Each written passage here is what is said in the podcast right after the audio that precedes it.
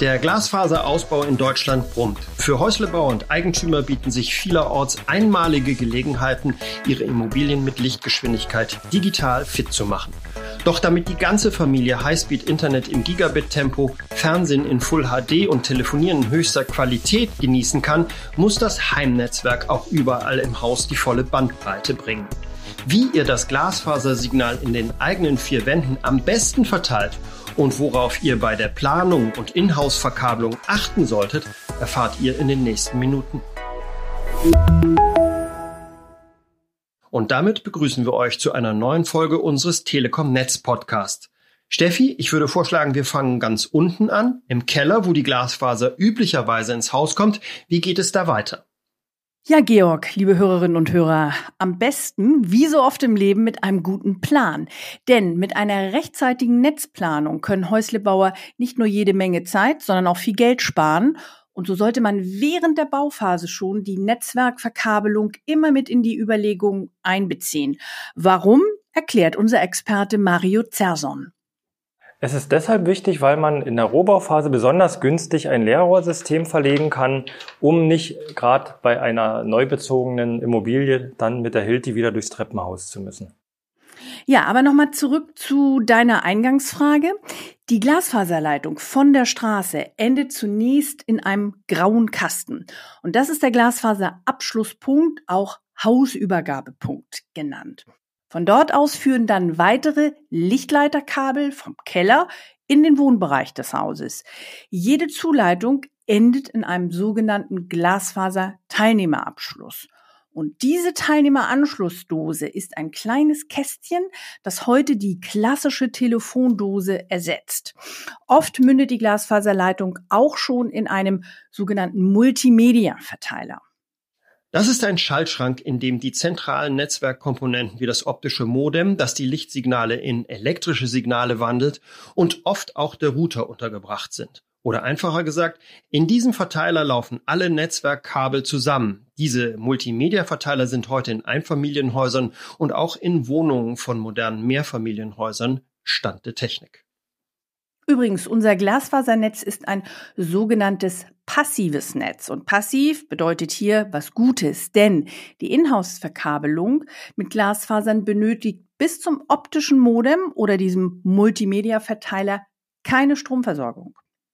Das erleichtert vor allem in größeren Mehrfamilienhäusern den Aufbau eines Glasfasernetzes zur Versorgung der Wohnung. Grundsätzlich genügt pro Wohnung eine Glasfaser für Internet in Gigabit-Geschwindigkeit. Pro Kunde ist eine Glasfaser grundsätzlich ausreichend. Wir haben ein Einfasersystem und äh, empfehlen aber in der Regel zwei Fasern zu verlegen, falls doch mal was abbricht oder mal ein zweiter Anschluss schnell bereitgestellt werden muss. Die optischen Leitungen von der Straße werden in Mehrfamilienhäusern erst einmal in ein Glasfasergebäudeverteiler geführt. Über Rohrsysteme und Kabelschächte geht es dann entweder direkt zu den Wohnungen oder zu weiteren Glasfasersammelpunkten. Von hier aus werden dann die Wohnungen eines Stockwerks angebunden. Wichtig bei der Inhouse-Verkabelung ist eine genaue Dokumentation, welche Internetleitung zu welcher Wohnung gehört. Diese Information benötigen wir später für die Freischaltung des Glasfaseranschlusses. Bei der direkten Anbindung sind größere Distanzen zu überbrücken. Bei der Variante mit Etagenverteiler sind die Kabel zwar kürzer, dabei muss das Glasfaserkabel aber gegebenenfalls mehrfach gespleist werden und dabei geht Bandbreite verloren. Ganz genau. Das liegt auch daran, dass heute biegeunempfindliche sogenannte Single-Mode-Glasfasern eingesetzt werden. Trotzdem ist man gut beraten, wenn man bei der Inhouse-Verkabelung die Führung der Leitung so wählt, dass die Kabel nicht stark geknickt oder eng gebogen werden. Kabelführungssysteme, die heute in allen modernen Gebäuden auch schon Standard sind, sorgen automatisch dafür, dass das alles in geordneten Bahnen läuft und Netzbetreiber wie zum Beispiel wir, die Telekom, ganz unkompliziert Glasfaserkabel im Gebäude verlegen können. Diese Rohr- und Schachtsysteme schützen die Glasfaserleitungen und sie erleichtern außerdem später Erweiterungen oder auch den Austausch beschädigter Kabel. Das kann ja auch mal vorkommen. Und diese Kabelführungssysteme gibt es auch in unterschiedlichen Ausprägungen und auch in unterschiedlichen Materialien. Also das sind gute Nachrichten für alle Bauherren und auch Heimwackerinnen. Es geht nämlich ganz ohne die gefürchteten Wandschlitze. Für die Verlegung unter Putz bieten sich Elektroinstallationsrohre an. Man kennt sie auch als Well- oder Flexrohre. In der Regel sollte der Außendurchmesser mindestens 25 Millimeter betragen. Neuerdings gibt es auch Mikrorohre, die speziell für Lichtleiternetze in Gebäuden ausgelegt sind. In diese schlanken Speednet-Rohre werden dann die passenden Glasfaserkabel einfach eingeblasen. Schwieriger gestaltet sich die nachträgliche Einbringung einer Glasfaserinfrastruktur in Bestandsimmobilien, sagt unser Experte Mario Zerson.